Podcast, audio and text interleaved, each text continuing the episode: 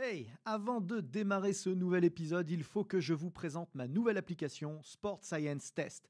Saviez-vous que pour mesurer la puissance, les équations que nous utilisons obtiennent 2% d'écart de précision avec des plateformes de force? Saviez-vous que l'algorithme de Sport Science Test permettait simplement en filmant le mouvement de savoir quels muscles étirer ou renforcer pour l'optimiser? Que vous pouviez tester l'endurance de dizaines de joueurs à la fois sans jamais vous tromper? Et ce n'est qu'un tout petit aperçu de ce que c'est faire Sport Science Test pour seulement 99 euros par an et de toute la science et la méthodologie que nous avons mise dedans avec les équipes ABD Digital. Alors n'attendez surtout pas pour la tester car l'essai est gratuit. Bon épisode à tous.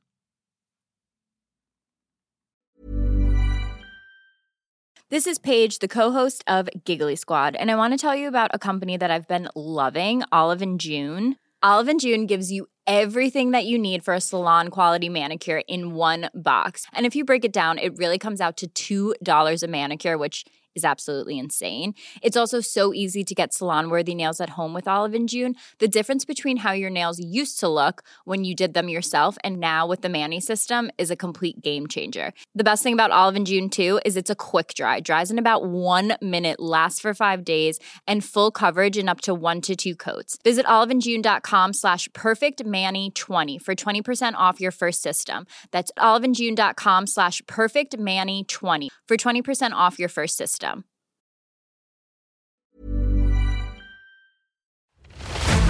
ABD Podcast, toute l'information vulgarisée sur les sciences du sport appliquées au terrain. Préparation physique, réathlétisation, réhabilitation fonctionnelle, prévention, récupération, vous apprendrez tout des meilleurs experts de la planète prépa physique. Bonjour à tous, Aurélien Broussal-Derval pour un nouvel épisode ABD Podcast. Je reçois une nouvelle fois Mathieu Toulza. Mathieu, merci de Bonjour, nous Aurélien. rejoindre. On va parler de morpho-anatomie. Mathieu est posturologue, euh, euh, podologue aussi, euh, mais particulièrement intéressé par les problématiques d'entraînement, de préparation physique.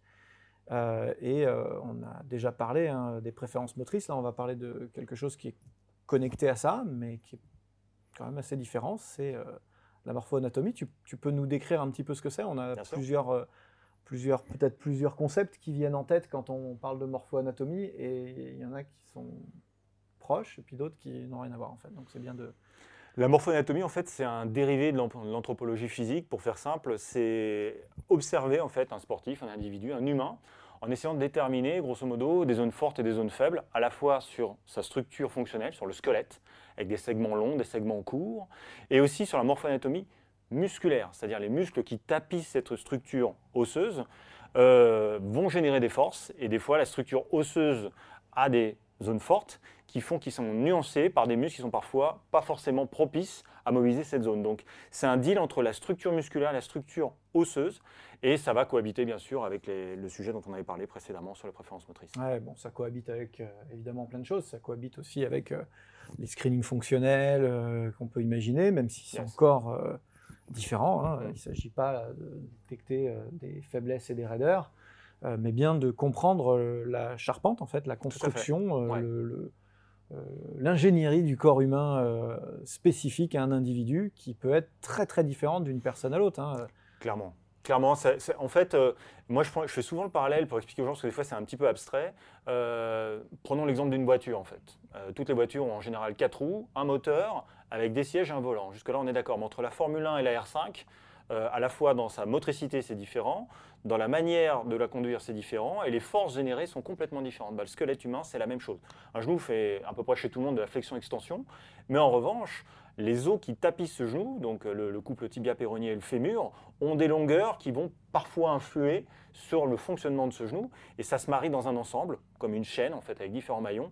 Et euh, la morphoanatomie, bah, c'est mobilisé par des chaînes musculaires en fait. Et euh, selon la longueur des segments osseux et des muscles qui tapissent ces chaînes musculaires, eh ben, il va y avoir des muscles qui vont être préférentiellement sollicités et d'autres au contraire qui vont être potentiellement fragilisés. Ce sera pareil pour les articulations. Et de là euh, va décou- vont découler des préférences motrices, des déséquilibres posturaux Voilà. et du mouvement, des déséquilibres d'activation des agonistes-antagonistes, Ouais. des déséquilibres droite-gauche, des... tout un tas d'adaptations Ça finalement nuance, oui, tout à fait. qui vont, en fonction des situations motrices auxquelles on expose nos sportifs, eh bien, euh, se marquer et s'imprimer dans le temps. Ouais. D'où la nécessité quand même de, comprendre comment est, comment branlé, le sportif ou la sportive dont on a, dont on a la, charge. La charge bien sûr. une application très très simple hein, pour que tout le monde comprenne bien. Prenez deux personnes qui font du squat avec deux tailles de fémur différentes, mmh. deux ouvertures de bassin différentes. C'est évident que au fil de, leur vie, en fonction des APS qu'ils ont pu euh, pratiquer, ils ont probablement développé des muscles en conséquence de cette euh, morpho-anatomie. Tout à fait. Euh, l'exemple du squat, c'est pertinent parce que pour le coup, c'est vraiment un mouvement à la fois, alors avec une charge additionnelle euh, très technique, mais c'est un mouvement qu'on fait tous au quotidien. On s'assoit, on se lève, on s'assoit, on se, on se lève, ça revient à faire du squat. Alors, toute proportion gardée, mais on fait de la flexion et de l'extension. Et c'est sûr que si on prend l'exemple du fémur, un fémur long, c'est moins propice à la flexion en termes de contraintes musculo-articulaires qu'un fémur court. À poids égal, un fémur qui est long, bah, ce qu'on appelle un bras de levier, c'est la distance qui sépare le point d'application d'une force de l'articulation, va être majoré. Donc ça demande plus d'efforts au cerveau et donc aux muscles qui stabilisent l'articulation pour tenir debout. Donc euh, après, évidemment, il y a plein d'autres paramètres qui agissent. On peut avoir un tronc long, un tronc court, un couple tibia péroné qui, s'adapte. Et voilà, tout ça, ça cohabite. Mais oui, dans le squat, le fémur a une véritable signification. Petit, petit pareil, d'ailleurs, dans les catégories lourdes, souvent, quand on regarde à très haut niveau, en altéro, même des fois dans les strongmen, euh, rares sont les athlètes qui ont des fémurs longs. Alors, ils sont très grands, donc c'est parfois plus perceptible, mais euh, ils ont ils sont quand même capables parce qu'il y a des moyens de compensation, mais souvent les fémurs font la même taille que le couple tibia-péronnier. Et ça, c'est des, choses qui sont intéressantes à regarder parce que pour le coup, euh, ça va les aider. La longueur d'un bras, c'est pareil si je prends un strongman ou même un, soulevé de terre. Si j'ai des bras longs, euh, ce, que, ce que Rudy Koyak, tu as fait venir, appelle ici un gorille, euh, c'est plus propice pour aller chercher des charges basses. J'ai moins besoin de fléchir, donc ça va être plus facile. Si je dois le développer cette charge au-dessus, pour le coup, un morphotype type dinosaure, comme dirait Rudy, bah, c'est plus facile parce que j'ai les bras plus courts, donc la distance à parcourir mmh. est plus simple. pour le coup, le gorille, il aime moins lever les bras, il aime bien aller chercher en bas. C'est l'inverse du dinosaure. Voilà, c'est un petit parallèle. Ouais, non, là, ça y est, je pense que c'est bien clair. Tu as, bien vulgarisé. Euh, euh, les gens qui nous écoutent comprennent maintenant euh, vraiment ce que c'est. Alors, du coup, concrètement, dans, dans l'entraînement, qu'est-ce qu'on en fait Concrètement? Écoute, plein de choses. pour ma part, ce qui me concerne, donc moi je, vois les gens, j'essaie d'envisager de, regarder soit l'observable en vidéo un petit peu ce qu'ils font, soit en cabinet, pour essayer de comprendre le lien qu'il y a entre l'utilisation de la structure morpho-anatomique et les préférences d'équilibration, ce qu'on a appelé euh, les préférences motrices. Et c'est un deal entre deux systèmes, c'est-à-dire que la structure musculo-articulaire, elle me permet ou pas d'aller dans certaines amplitudes avec des raideurs articulaires, avec une technique qui va impacter plus ou moins. Mais si mon système nerveux a une autre préférence qui est celle euh, que la structure musculo-articulaire me permet de faire, eh ben, il va falloir que les deux dealent en parallèle. On reprend l'exemple de la Formule 1. Euh, tu as une voiture, Lewis Hamilton, quand il rentre dans sa Formule 1, on va dire que Lewis Hamilton, c'est le système nerveux, la voiture, la structure musculo-articulaire. S'il change de voiture et qu'il prend une R5, on a le même système nerveux. En revanche, la structure n'est pas du tout la même. Donc s'il utilise sa R5 comme ça, F1, il va y avoir casse. Et eh ben, c'est la même chose. Pour une structure, structure musculo-articulaire, si je mobilise mon articulation, mais à l'excès de ce que ma, mon articulation, ma, ma structure me permet de faire, je risque de me blesser. Donc il faut essayer de voir quelles sont les limitations articulaires, adapter l'entraînement et voir les, lésions ou les blessures qui ont pu apparaître euh, si elles découlent de ça. C'est intéressant ce que tu dis. Euh, je renvoie les gens qui nous écoutent euh, à l'épisode précédent où, on rappelait la nécessité d'éviter d'enfermer les gens dans des cases, en tout cas dans des cases trop hermétiques, trop fermées. Voilà, qu'on les mette à un moment donné dans une case pour bien comprendre, c'est parfois nécessaire sur le plan théorique mais euh, il faut faire attention à ne pas les y laisser. Il y a un truc qui est encore pire que ça, c'est les forcer à rentrer dans une case. Euh, ça, c'est probablement les, déformer. Alors, euh, tout le monde ne pense pas comme moi, comme nous. je pense à un super auteur que j'adore par ailleurs, qui s'appelle Kay Starrett, qui, qui, est fantastique sur, sur plein de contenus, mais en tout cas, je ne suis pas du tout d'accord avec lui sur sa façon d'enseigner le squat, par exemple, parce que lui, il force tout le monde à aller vers un squat en torque externe extrême, avec mmh. même une, trajectoire de genou, c'est même plus qu'un torque extrême, c'est un, varus, euh, avec euh, une, euh, une, position des pieds systématiquement parallèle, peu ou prou largeur de bassin un petit peu plus, qui lui convient très bien. Le mec a une mobilité hors du commun, au, niveau du, au niveau de la hanche surtout, je pense naturel et en plus entraîné, développé, surdéveloppé. et évidemment, il y a quand on voit les performeurs euh, à très haut niveau en squat, on voit bien qu'il y a différentes stratégies, différentes positions, et qui renvoient euh, principalement à ce que tu décris, quoi, des leviers euh, mécaniques. À la fin, on est, on est des, des leviers et des poulies. Tout à fait, c'est vraiment ça. Euh, le, le danger du dogme ultime, si j'ose dire, alors c'est voilà, l'idée c'est pas de tirer facilement sur quelqu'un, mais euh, en fait, cette méthode-là d'avoir la technique idéale, eh ben en fait, il va y avoir une sélection qui va se faire. C'est-à-dire qu'il va avoir les athlètes qui correspondent à sa morphologie, ou tout du moins à sa manière de fonctionner, et tous les autres vont rester sur le carreau. Mais ça, on a plein d'exemples comme ça. Si tu regardes Pat Etcheberry, qui faisait de la prépa physique au tennis euh, dans les années 90, il mettait tout le monde sous les barres d'une certaine manière. Pareil, il y avait de la casse. Euh, en, en tennis, c'est la même chose. Voilà, ça ne veut pas dire que la technique n'est pas bonne. Seulement, la même chose à tout le monde, il y a un risque. Et ben, nous, en posture, en motricité, c'est la même chose en fait. Il faut essayer de comprendre, non pas ce qui marche pour moi, Mm. mais comment l'athlète est fait et comment il deal avec ça en fait. Alors le danger du raccourci, je le prends tout de suite parce que tu connais ma sensibilité sur le sujet, c'est euh, bah, des gens qui ne sont pas formés aux techniques euh, fondamentales et aux apprentissages euh, de ces techniques fondamentales, euh, bah, vont sauter dans le pied joint dans le truc en disant bah chouette, il n'y a pas de technique alors.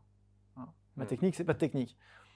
Euh, non, attention, tout- tout- toutes ces approches-là, hein, euh, ces approches du mouvement euh, très très fines, très, très, très pointues, d'abord, euh, toi tu es posturologue, tu vois, donc il y a déjà une formation initiale euh, scientifique lourde, solide. Et nous, on est coach, kiné, professeur de PS, entraîneur, etc. Donc normalement, on a un bagage aussi technique qui va nous permettre de mettre toutes ces techniques au service de ce qu'on se dit là et de dire bah, je vais choisir cette technique de squat ou cette technique de squat Exactement, ou encore cette ouais. technique de squat. Ça ne veut surtout pas dire qu'il n'y a pas de technique. Non. Au contraire, ça légitime les fondements techniques pour prendre des décisions et arbitrer pour choisir la technique la plus adaptée à la personne. Voilà. Entendez bien ce qu'on vous dit. Ouais, ouais, c'est vraiment, j'aime pas ce terme, mais euh, si on s'arrête à la structure musculo-squelettique, c'est une sorte de cartographie de l'individu avec ses limitations articulaires, ses, ses leviers forts, ses leviers faibles. Et parmi le panel de techniques que je connais, laquelle potentiellement, va, avec laquelle il va être le plus susceptible de performer? C'est plus comme ça, effectivement, qu'il faut le voir. La technique, c'est un fond, c'est fondamental, bien évidemment. Et euh, ça, là-dessus, voilà, c'est plus, ok, mon athlète, il, a, il fonctionne comme ça. Qu'est-ce que je peux lui proposer parmi tous l'échantillon de techniques, parmi toutes les manières qu'on a de soulever une charge, quelle qu'elle soit, kettlebell, bar ou, ou halter, pour pouvoir aboutir au résultat qui est avant tout l'objectif euh, Il n'y a final. pas de secret. Pour avoir des options et pour appliquer concrètement euh, les prescriptions qu'on va détecter par ces techniques-là, Ouais. bah, il faut avoir du choix, il faut Mm. avoir du répertoire gestuel, il faut avoir des options, il faut être un expert. Ouais. parce que les meilleurs coachs sont ceux qui n'arrêtent jamais de se former, parce que vous n'avez jamais assez de temps pour vous et pour votre passion, parce que rester au top de nos métiers en constante mutation est un game changer pour vous démarquer de la concurrence, eh bien j'ai développé une série de formations en ligne qui vont vous permettre rapidement et à moindre coût temporel comme financier de rester à la pointe des connaissances théoriques et scientifiques, à la mode des techniques et exercices de terrain. Depuis le sport santé, en passant par le coaching loisir jusqu'à la très haute performance, deux univers vous attendent. Un univers théorique et de méthodologie que j'aborde dans mes webinaires, thématique par thématique, et puis un univers pratique de terrain que j'aborde dans mes workshops. Tout cela sans bouger de chez vous et à votre rythme, puisque vous pourrez voir et revoir à volonté les contenus dans votre espace de formation. Pour agrémenter votre expérience, du contenu téléchargeable inédit et des quiz pour confronter vos nouvelles connaissances. Alors n'attendez plus et choisissez la thématique qui vous fait vibrer. Que vous soyez coach, kiné ou entraîneur, il y a forcément un sujet qui vous attend sur votre espace de formation. Je suis Aurélien Broussal-Derval, je suis préparateur physique, conseiller en sciences du sport et formateur depuis de nombreuses années et je mets tout en œuvre pour vous accompagner dans votre mise à jour de compétences. Euh, et les experts, alors en poids et haltère, moi j'aime bien rendre à César ce qui est à César et j'aime bien euh, pas jeter le bébé avec l'eau du bain, tu sais, parce que avec les tendances fonctionnelles, par exemple, il y, a, il y a des grands oubliés et qui sont mis vraiment à la poubelle euh, euh, de- sur, sur, euh, sur le plan de l'entraînement, c'est les culturistes. Ouais. Alors moi j'ai un héritage culturiste aussi, de la force athlétique, du, culturisme. Euh, non pas en tant que pratiquant, mais en, en- en tant qu'exposition, parce que tu sais que j'étais notamment euh, formé par Fred Monpot, par, parmi, parmi d'autres, hein, en dont à, Fredo, ce qui est à Fredo. Euh, et euh, et aujourd'hui, c'est vrai que les culturistes sont un petit peu laissés euh, sur, le, sur le bûcher du, de l'entraînement fonctionnel en disant bon, ça, ça c'était avant. Quoi. Non, ouais, effectivement, moi j'aime beaucoup, j'ai toujours une passion pour le, pour le culturisme aussi. Alors c'est vrai que maintenant on peut en parler, il y a 20 ans de ça, il fallait presque se cacher quand on disait qu'on aimait le culturisme, etc., parce que c'était véhiculé de, de plein d'idées euh, fausses.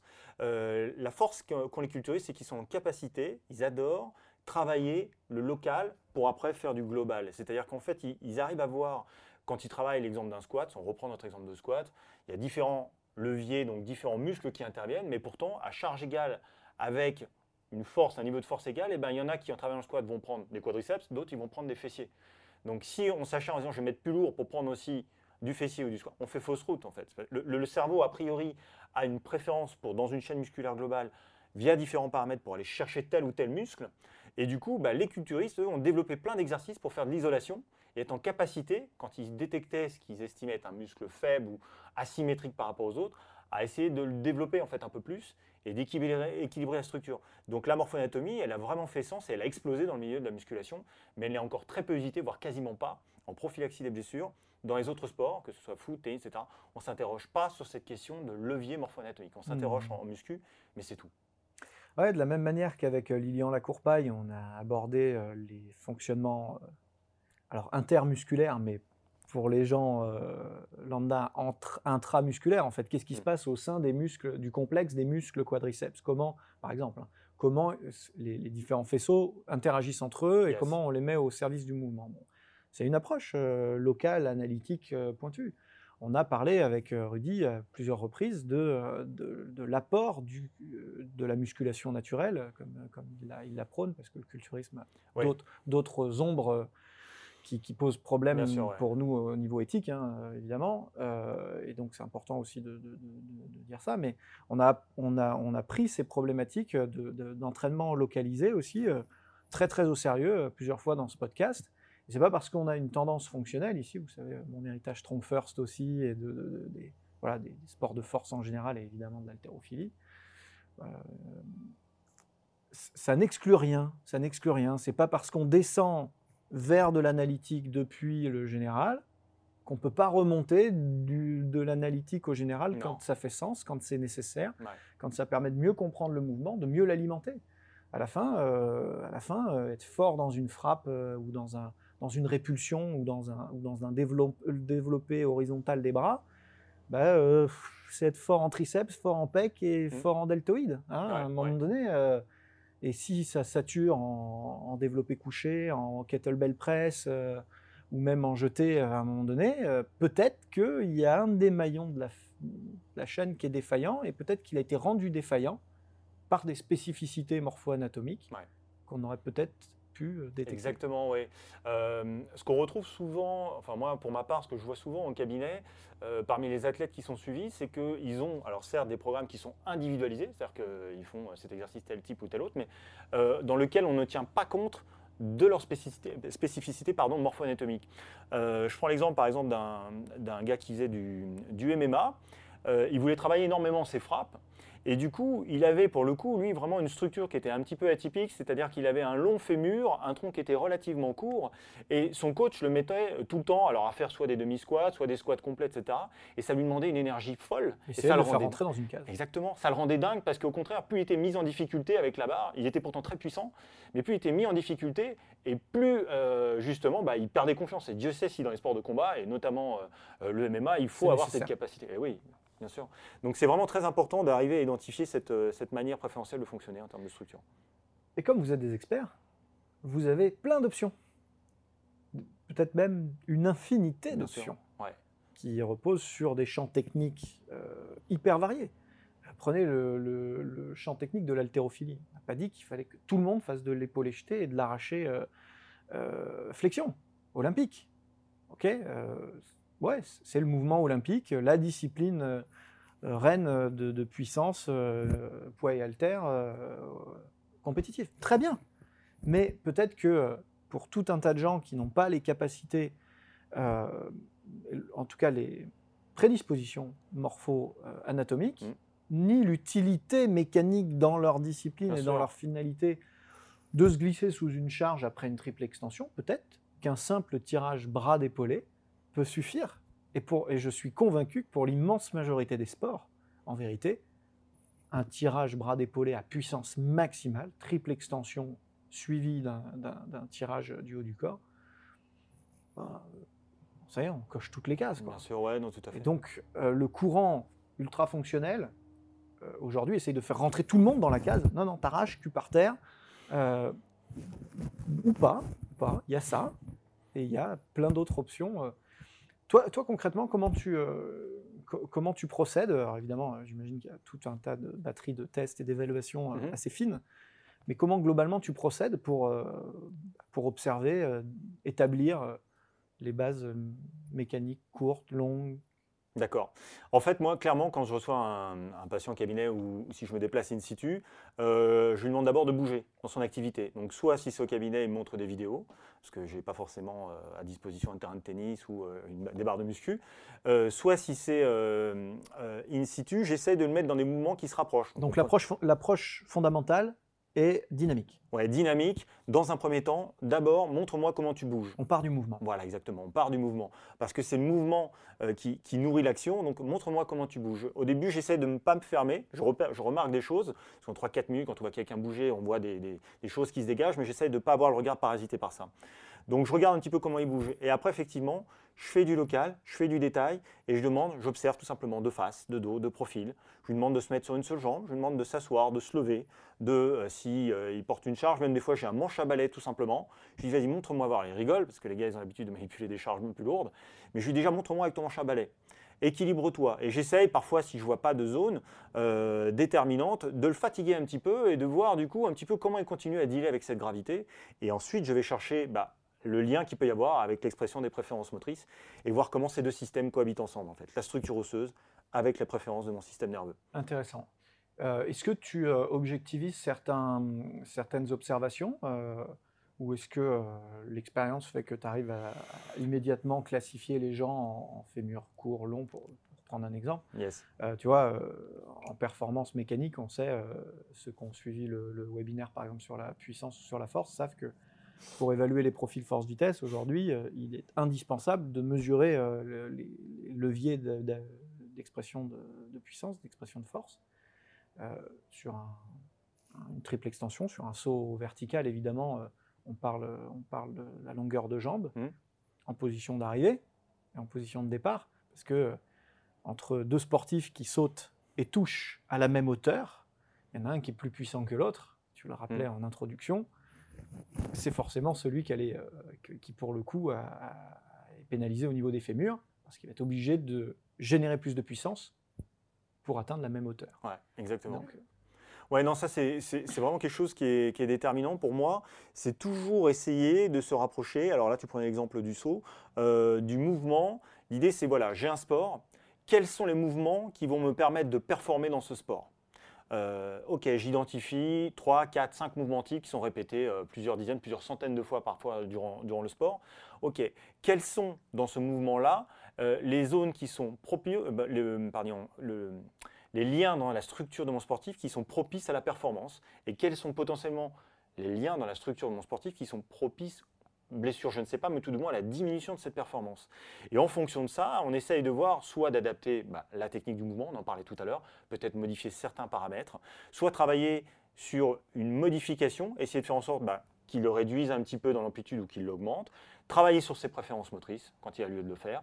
Voilà, c'est vraiment un ensemble, mais toujours se dire voilà, les mouvements pour performer au tennis, il y a coup droit, revers, smash, très bien. Quelles sont mes zones fortes, mes zones faibles Si je reprends l'exemple du tennis, tu as par exemple, on va prendre deux tennisman de niveau égal, euh, de niveau égal de professionnel. Tu as Federer qui a un physique relativement équilibré, qui est certes élancé, et tu as un Raonic. Raonic, c'est quelqu'un qui a un segment bas très long, c'est-à-dire des longs fémurs des longs tibias, et un tronc court.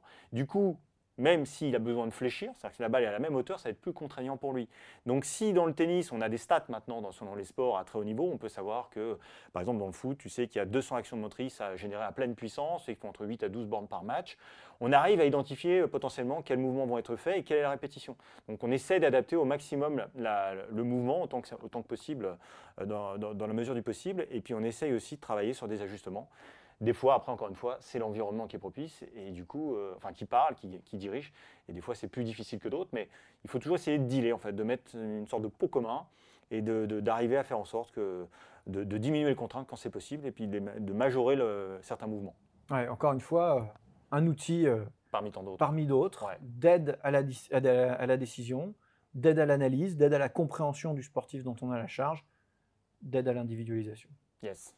Merci euh, d'être venu une nouvelle fois partager avec nous et éveiller les gens qui nous écoutent à ces problématiques-là. Euh, n'hésitez pas, euh, je sais que tu es euh, très actif sur les réseaux sociaux.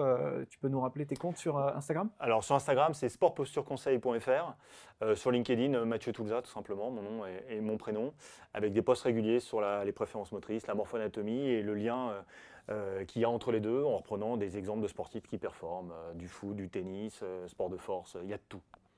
Génial, merci de nous avoir suivis. Euh, vous nous avez peut-être écouté sur Deezer, sur euh, Spotify, euh, sur Apple Podcast ou sur Google Podcast en, audio. Vous avez peut-être regardé sur YouTube ou sur mon site. Sachez qu'il y a plein d'épisodes en plus qui vous attendent sur le campus de transfert. Je vous remercie pour votre fidélité et je vous dis à très bientôt. Merci, au revoir. C'était ABD Podcast, votre émission 100% préparation physique et sciences du sport. Abonnez-vous, suivez-nous, partagez-nous. Écoutez-nous sur Google Podcast, iTunes, Deezer, Spotify. Regardez-nous sur YouTube ou directement sur www.broussal-derval.com. Hey, it's Danny Pellegrino from Everything Iconic. Ready to upgrade your style game without blowing your budget? Check out Quince. They've got all the good stuff, shirts and polos, activewear and fine leather goods, all at 50 to 80% less than other high-end brands. And the best part? They're all about safe, ethical and responsible manufacturing. Get that luxury vibe without the luxury price tag. Hit up quince.com slash upgrade for free shipping and 365 day returns on your next order. That's quince.com slash upgrade.